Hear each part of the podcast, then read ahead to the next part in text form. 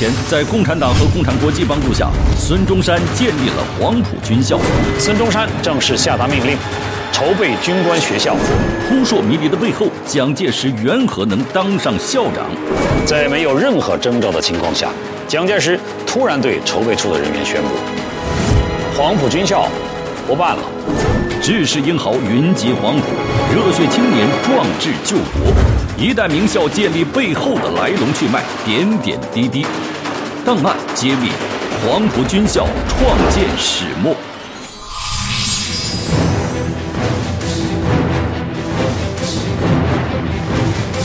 一九二二年六月十六号凌晨三时，广东省广州市的观音山上突然枪声大作，炮声隆隆。当时的广东粤军首领陈炯明正指挥粤军，率领足足有四千多名士兵，正对着一个不大的小楼拼命的进攻。这座小楼叫做越秀楼，里面住着的不是别人，正是孙中山和他的夫人宋庆龄。孙中山和宋庆龄会怎么脱险呢？我们先来看一艘著名的军舰——中山舰，原名永丰舰，是清政府在一九一零年向日本船厂订购的，一九一三年完工交付，编入北洋海军。一九一五到一九一六年，永丰舰官兵响应孙中山的号召，参加了护国讨袁运动，首创一举。就在陈炯明炮轰观音山那天晚上，孙中山登上了这艘军舰。他在军舰上和叛军足足周旋了五十多天，然后转去上海。陈炯明的炮声把孙中山彻底的震醒了。在这五十多天时间里，他想了很多。从一八九五年孙中山领导第一次广州反清武装起义开始，孙中山从事的革命活动已经走过二十多年的艰苦历程。在这期间，他领导了反清、反袁、护法等武装斗争。他也先后与会党、新军、南北五人，甚至与日本浪人、军人合作，但是获胜的记录却是少之又少。一九二一年初，受列宁及共产国际委托，共产国际代表马林秘密来到中国，在上海出席了中国共产党的成立大会。会后，在张太雷的陪同下，在中国南方进行了长达四个多月的考察，并在十二月应邀在广西桂林与孙中山见了面，举行了长达九天的会谈。在会谈中，马林向孙中山提出创办军官学校、建立革命军的建议，孙中山表示接受。一九二二年六月，陈炯明叛变革命后，孙中山决定要尽快建立军校和革命军队。他回到上海后，多次与李大钊、林伯渠等共产党领导人商谈，并且与苏联代表鲍罗廷会谈，希望苏联方面和中国共产党派人帮助。一九二三年八月，孙中山又派出国民党代表蒋介石与共产党代表张太雷等四人组成的孙逸仙博士代表团赴苏联考察。在苏联期间。代表团参观了苏联红军和步兵海军大学等学校，造访了教练总监彼得鲁夫斯克等军事将领，观摩了苏联红军的训练表演，拜会了苏维埃议长加利宁等领导人。这次孙中山派代表团去苏联考察的目的其实很明确，就是考察军校，因为这个时候孙中山要建立革命武装的心情已经是很迫切了。一九二四年一月二十号到三十号，孙中山在共产国际和中国共产党帮助下，在这里主持召开了中国国民党第一次代表大会，改组了国民党，确定了联俄联共扶助农工的政策，这就是所谓的新三民主义。出席会议的还有李大钊、林伯渠、毛泽东。瞿秋白等共产党人，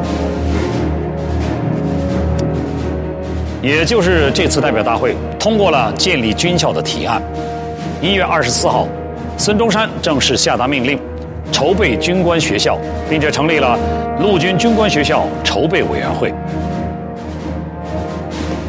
决定要建学校了。那么，学校地址选在什么地方呢？我们今天都知道它叫黄埔军校，但其实说起来啊，黄埔军校差点就不叫黄埔军校，那叫什么呢？在讨论军校校址的时候，国民党中央执行委员会原定在测绘局及西路讨贼军后方医院（广州人通称为东山）的地方，所以黄埔军校差一点就被叫做东山军校。最后，孙中山选定广州近郊黄埔长洲岛为陆军军官学校校址。孙中山之所以选了这个地方作为黄埔军校的校址。主要考虑了三个方面的原因。当时滇桂军阀盘踞广州，随时有可能会突然袭击军校；而在远离市区的孤岛办军校，则可以避开军阀的控制和干扰。其次，这个四面环水的小孤山，山峦起伏，林木葱茏，四面环水，南连虎门。清道光年间。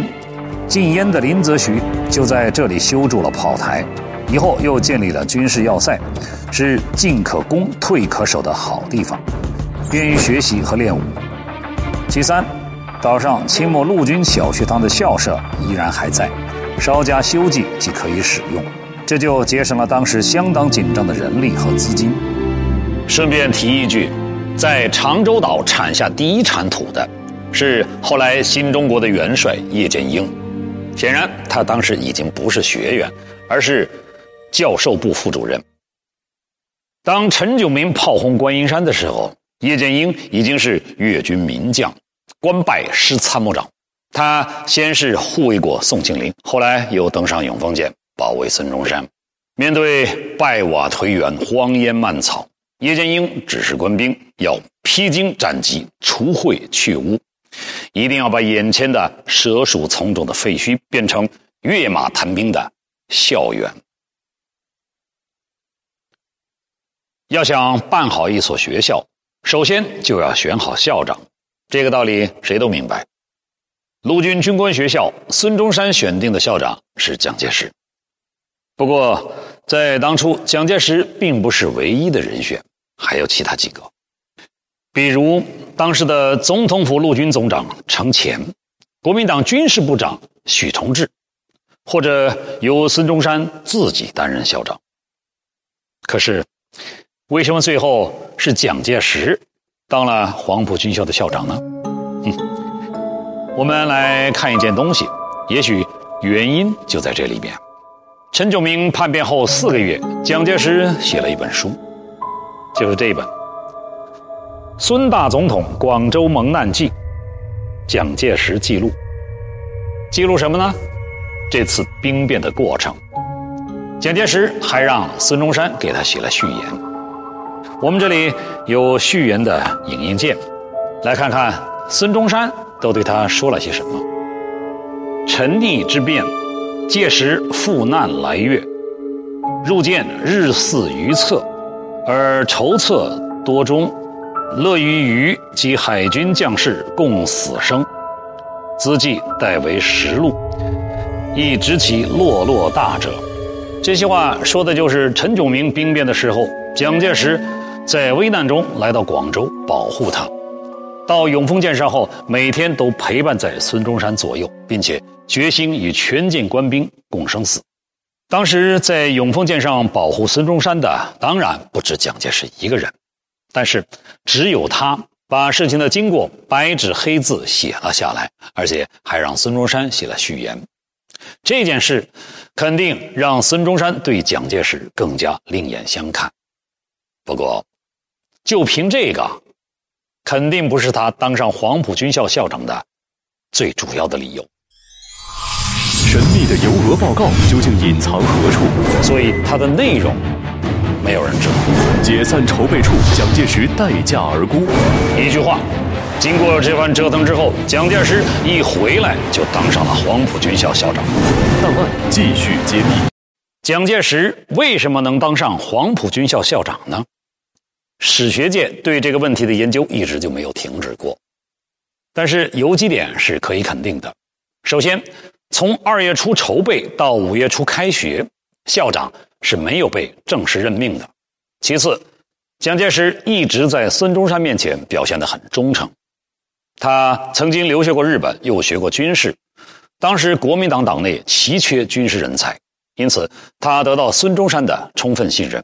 第三，蒋介石曾经去过苏联，虽然时间不长，但是他的苏联之行却给他大大加分了。大家的印象是他是个知俄派、了解苏联的人，也是孙中山联俄政策的重要执行人。至于他执行的怎么样，哼，哦，对了。关于蒋介石的访苏之行，这里边还有一个小秘密，到今天人们还在研究。在了解这个小秘密之前，我们先来看一个名词——大西档案。所谓大西档案，是指蒋介石的公文、信函、手令、手稿、笔记等档案资料。早在1949年5月16号。蒋介石档案与中央银行的黄金一并由国民党海军中字一零五号登陆艇从上海运往台湾，因为早先存放在桃园大溪镇大溪头寮宾馆，因此得名。大溪档案内容广泛，数量巨大，分为筹笔、文献、特交文卷、特交文电、特交档案、家书、文物图书。蒋氏宗谱、照片影集等九个大类，时间跨度从一九二一年初到一九七五年，共计有四千二百册，二十七点三万件。一九七九年，这些档案从大溪迁到台北的阳明书屋。一九九七年二月开始，逐步的向外界开放。没错。这里存放的就是有关蒋介石的全部档案资料，其内容之丰富，保密性之高，可以想象。一九二三年十一月二十九号，蒋介石一行离开莫斯科，启程返国。十二月十四号，他在大连到上海的船上，给孙中山写了一份属游俄报告书稿。十五号上午到达上海，就邮寄给了孙中山。下午。他返回宁波。蒋介石的这篇访苏报告，也就是游俄报告，是通过邮寄给孙中山的，看过的人非常少，这一点可以肯定。但是，这篇文件在蒋介石的私人档案，也就是大西档案里面找不到，在其他的档案库里边也没有，而且在所有有关孙中山、蒋介石的年谱。里边都从来没有见过引用这上面的文字，所以它的内容没有人知道，这是个很奇怪的事情。按说这么重要的考察，回来以后提交报告那是理所当然的，但是蒋介石的档案里没有，孙中山也没在公开场合发表过意见。但这篇文稿的内容呢，其实我们都不知道。不过有人根据蒋后来的言论和行动来推测。说这篇文稿的主旨有可能是反对联俄联共的，如果是这样的话，那这与孙中山当时改组国民党，想依靠苏俄和共产党建立军校的政治愿望，那就是相违背的了。不过，真实内容恐怕还是要等到有一天这篇文稿大白于天下的时候才知道。国民党一大刚一结束。黄埔军校筹备委员会就立即开始工作。筹备委员会委员长由蒋介石担任，王柏林、李济深、沈应时、于飞鹏、邓演达为筹备委员。中国共产党委派张申府参加筹备工作，一切都在顺理成章地进行着。不过，革命的道路总是会有些曲折的。仅仅才两个多星期之后，二月二十一号，在没有任何征兆的情况下，蒋介石突然对筹备处的人员宣布：黄埔军校不办了，蒋介石甚至还给筹备组的人员发了遣散费。他向孙中山递交了辞呈，说：“自为鱼肉不可胜任。”就是说，我很笨，干不了这活孙中山还没有批准，他就径自一个人回到老家奉化去了。对于这样一个突如其来的变故，孙中山的心情可想而知。他立刻采取了多种措施来挽救局面。首先，在蒋介石的辞职书上批示不准。其次，指派廖仲恺代理军校筹备委员长继续工作。第三，派邓演达去奉化劝蒋介石。后来又电告蒋介石速回粤主持校务。蒋介石擅自离队，并且公然把军校筹备处都给解散了。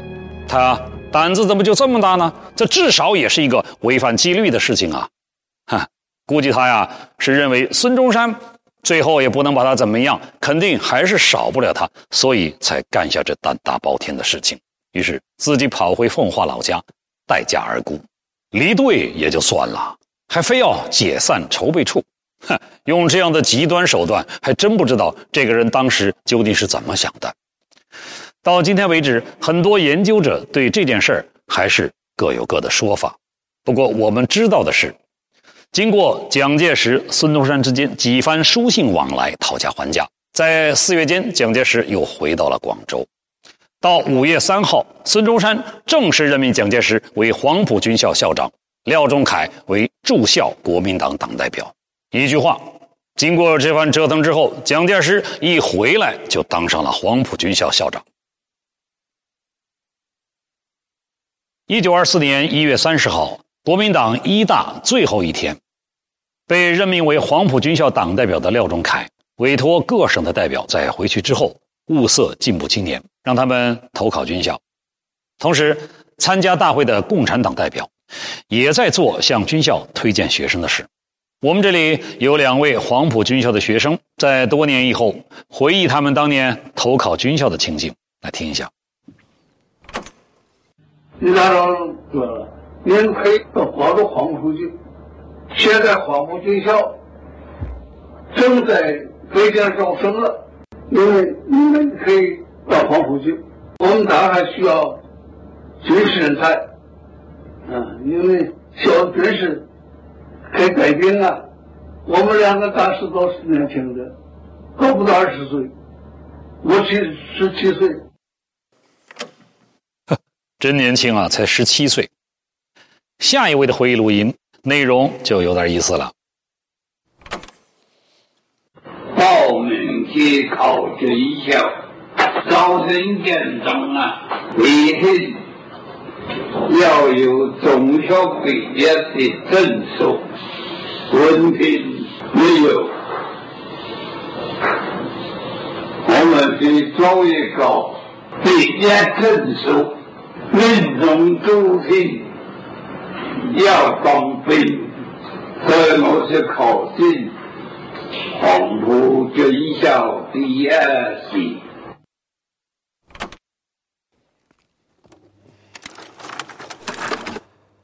一九二四年二月六号，军校筹备处在广州南堤路二号，这是照片上这个建筑，开始招生。如今是广州市沿江中路二百三十九号。当时黄埔军校是面向全国招生。但是，说是面向全国，实际上做起来比较难，因为呢，在很多地方都得秘密进行。除了在广东省可以公开招考以外，其余各省都是在军阀的严密控制下，招生工作只能秘密进行。可能很多人都不知道，在黄埔军校初建的招生工作中。新中国的开国领袖毛泽东曾经是主考官之一。当时在上海主持国民党上海执行部工作的毛泽东，在军阀孙传芳的眼皮子底下，设立了一个黄埔军校分考场，与恽代英一起秘密负责上海考区的招生工作。这是当年上海的考场，黄埔一期的学生走过这个考场的占了当年百分之二十多。也就是说，有一百多人是在这里通过了毛泽东的复试，然后再去广州参加总考。他们这些人里面，很多人后来成了一代名将，比如中国共产党早期杰出的领导人方志敏，中华人民共和国的元帅徐向前，中国人民解放军著名的领导人之一陈赓，国民党海军司令桂永清。国民党十二兵团司令黄维等等。当时黄埔军校的录取标准非常严格，首先是各省先秘密的初试，初试呢主要是考国文，要写一篇文章，题目就是试述投考黄埔军校的志愿，然后呢再是各大区进行复试，比如说上海啊、重庆啊这些地区，复试的时候算术、代数、三角、几何、理化等等都要考。最后还要到广州总考试，而且总考试还分为笔试和口试。因此，按当时的情况来看，能考进黄埔军校的，不说是精英，至少也是个才子。不拘一格，廖仲恺破例接收胡宗南。比如这里就有一个哭着进黄埔的，民族衰微，热血青年云集黄埔。后来还陆陆续续有其他军事学校的师生。投奔了黄埔军校，档案继续揭秘。